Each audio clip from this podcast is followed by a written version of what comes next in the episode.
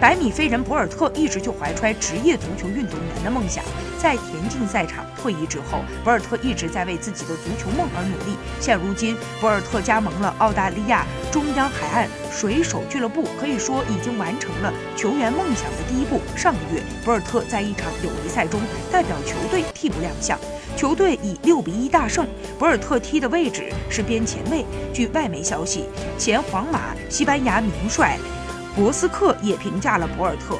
博斯克认为，要想进一步的激发博尔特的潜能，边后卫才是博尔特的最佳角色。他有潜力将博尔特打造成一名合格的边后卫，并赞誉牙买加飞人在三十二岁这个年纪还能走上职业球员的道路非常困难，简直堪称是一项奇迹。